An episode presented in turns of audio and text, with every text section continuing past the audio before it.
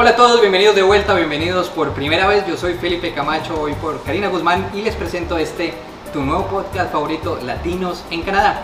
Un podcast que te habla sobre eventos recientes, noticias relevantes, consejos para mejorar tu calidad de vida, mejor dicho, todo lo que necesitas saber, aquí estamos para contarte.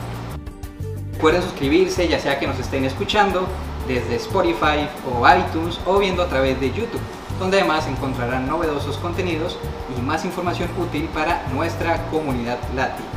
Hoy tenemos temas muy interesantes, hablaremos del Pride Month o Mes del Orgullo Gay, donde les contaremos de su historia, cómo se celebra aquí en Vancouver y muchos detalles más acerca de este evento del año. Además te daremos consejos muy útiles si piensas venir a vivir a Canadá y hablaremos sobre la entrevista que Land Vancouver realizó a Carolina Duque acerca de su increíble proyecto de Vancouver. Bueno, y con ganas de conocer gente nueva, eh, conseguir pareja o simplemente conversar con personas de otros países de Latinoamérica, pues al final del programa tendremos un diccionario para latinos donde te diremos esas palabras que necesitas conocer para lograrlo. Bueno, aquí empezamos. Comenzamos con la historia del Pride Month. Origen se remonta al 28 de junio del año de 1969, cuando un grupo de policías decidió sacar a unas personas en Stan Walk Inn en el barrio de Greenwich Village en la icónica ciudad de Nueva York. Ellas se sintieron discriminadas por su orientación sexual y se defendieron contra los policías armados que, por lo tanto, armaron disturbios por tres días. Es así que en esa fecha se conmemora como el Día Internacional del Orgullo Gay o LGBT, lesbianas, gay, bisexual y transgénero, aunque hoy en día sus siglas son más largas, que son LGTBQIA+, haciendo referencia a otros grupos que se sienten identificados. Muchas de sus actividades se llevan a cabo en fechas anteriores o posteriores al 28 para que lo tengan en cuenta. Más adelante les contaremos eventos que tiene Vancouver para los interesados en asistir.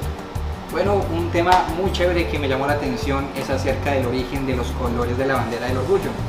Pues les cuento que en el año de 1978, un miembro de la Junta de Supervisores de San Francisco, Harvey Milk, quien por cierto fue el primer político abiertamente homosexual en tener un cargo público y además a quien más adelante le hicieron una muy buena película en el 2008, Milk, tienen que verla, es muy buena, le dijo a Hilbert Baker que diseñara una bandera para las próximas celebraciones del Pride. La bandera tuvo un diseño original de 8 colores, aunque posteriormente eh, la pusieron en seis colores, que es la que actualmente conocemos como el arco iris. Ahora hablamos de la celebración en todo el mundo. Ya todos sabemos que el coronavirus nos cambió los planes a todos y eventos como los del orgullo gay, pues también tuvieron que adaptarse. Pero antes de contarles los eventos recientes, sí me gustaría hablarles un poco de los lugares que tenían más repercusión. San Francisco y Nueva York, por ejemplo, son obviamente las ciudades más populares para ir, por su historia y la gran población LGTB que poseen. En Europa, por su parte, las ciudades de Madrid, Berlín, París y Londres han sido las que siempre se han destacado por sus llamativas actividades. En la mayoría de lugares donde se realizan estos desfiles van miles de personas, ves carruajes, muchos colores, gente bailando sin camisetas, mucha música, es literalmente como sentirse en un carnaval. Todos están invitados a estos eventos, te sientas o no representados por estas comunidades. En San Paulo, por ejemplo, se llegó a registrar hasta 2 millones de asistentes, un número que batió récords en el mundo entero. Y para los que quieran saber cómo va a llevarse a cabo este año 2021, aquí les decimos. En la actualidad, cada ciudad ha tomado diferentes medidas para hacer las marchas. En Lima y en Ciudad de México se realizaron de manera virtual el 26 de junio. En Bogotá se realizó de manera presencial el 13 de junio y se espera que otra se realice el 4 de julio en Madrid va a ser el 4 de julio también de forma presencial y en Miami por su parte lo van a organizar hasta septiembre los días 10 y 19 con el conocido Miami Beach Pride. Y ahora para todos ustedes que han estado esperando curiosos sobre eventos, fechas y más información que tiene Vancouver para todos nosotros, bueno, aquí te contamos algunos temas que necesitas saber. West End y Davie Street esta zona es sin duda la más representativa para la comunidad LGTB en la ciudad y esto se remonta hasta el año de 1940 cuando se registraron las primeras comunidades queer de la zona. Fue en los inicios de los 70 cuando empezó a tener Davie Street más relevancia, ya que la comunidad era más grande y empezaron a surgir instituciones como Gay Press, Little Sisters Book, Gay Community Center y Art Emporium, convirtiendo a esta calle en un símbolo para la comunidad. Por otro lado, en el año de 1976, el activista Ron Tutton fundó en West End el BC Gay and Lesbian Archives, una recopilación de fotos, videos, periódicos y registros históricos que ahora son los más importantes de toda la provincia. Puedes encontrar más información en la página web de la ciudad de Vancouver. Bueno, ya, ya fue mucho de historia.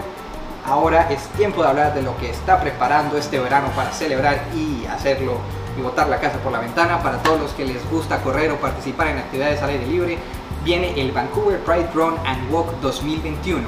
El evento es patrocinado por Vancouver Frontrunners y se lleva a cabo en las fechas siguientes. El viernes 16 de julio a las 8 am con un recorrido de 5 kilómetros y el domingo 8 de agosto a las 12 pm con un recorrido de 10 kilómetros. Entonces, a alistar los tenis y a correr.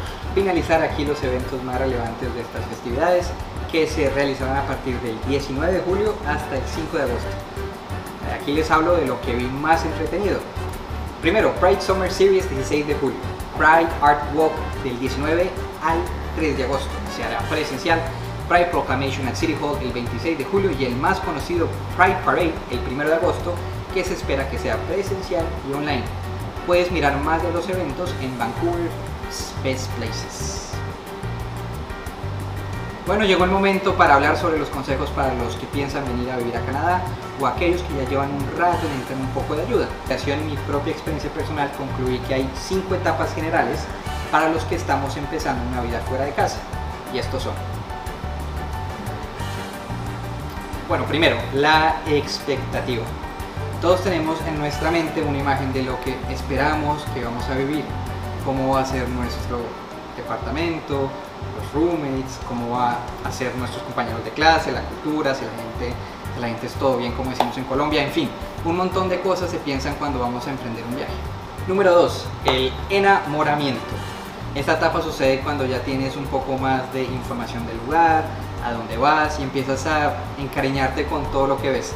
Ves sitios que te gustan, no sé, como eh, restaurantes que tengan la comida favorita que, que, te, gusta, sitios turísticos y lugares que en las fotografías se ven como, como en las películas.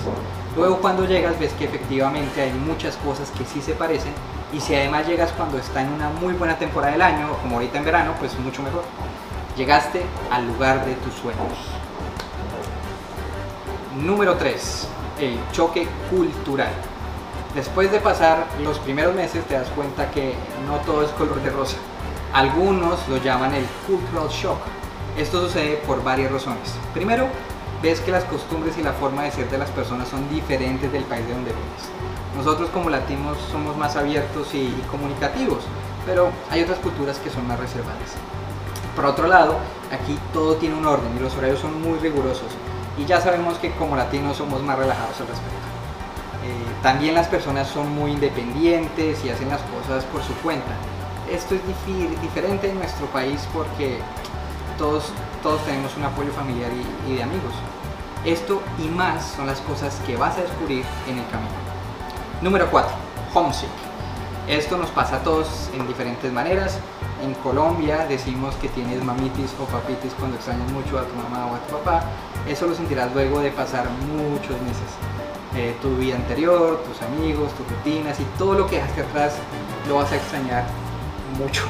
Son varias las veces que pensarás si devolverte o quedarte, pero tranquilo, tómate el tiempo que necesites para ver qué es lo que más te conviene.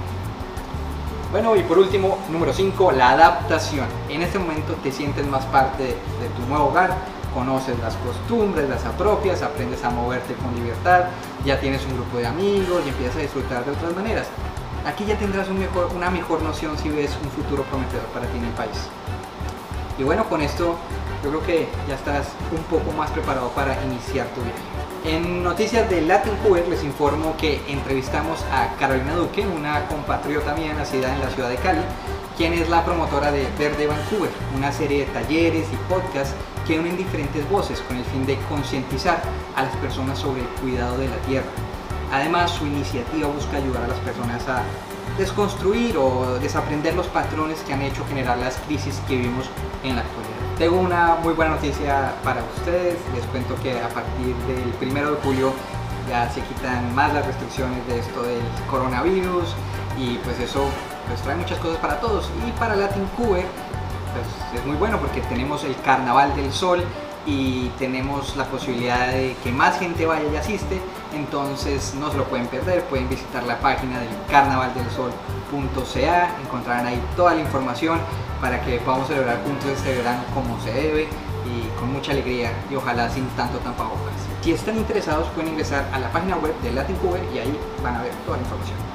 Finalmente llegamos a nuestro diccionario para latinos. Aquí te contaré algunas palabras que, busqué para que puedas interactuar con personas de toda Latinoamérica. Hoy tendré en cuenta a México, Colombia, mi país y Venezuela, pero no se me pongan tristes porque en próximos capítulos hablaré de los demás países de nuestro hermoso continente. Bueno, unas palabras básicas para empezar. Eh, por ejemplo, amigo, en Colombia decimos de muchas formas, muy probablemente han escuchado en series de Netflix o algo decir parce, soy en una región de Antioquia, que es que más parcero, ahí lo podrán ver en otros lados, en México el güey, qué onda güey, en Venezuela el chamo o pan. Cuando algo es muy bueno, en Colombia decimos es muy bacano, muy chévere, en México dicen muy chido y en Venezuela dicen muy fino, está fino, o, o hay otras palabras, pero no las voy a decir ahora.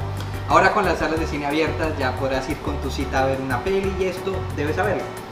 Las palomitas de maíz, como se dice en México, eh, en Colombia se dicen maíz pira y en Venezuela se dicen cotufas. Cuando te vayas de rumba o peda o fiestas con amigos ya sabrás qué decir cuando te pases de tragos. En Colombia decimos guayabo, en México la cruda y en Venezuela ratón, es decir, que estás enratonado, así es como dicen. Si quieres que hablemos de más palabras o dichos de sus países, no se olviden de dejar sus comentarios aquí. Tristemente ya llegamos al final, muchas gracias por estar con nosotros.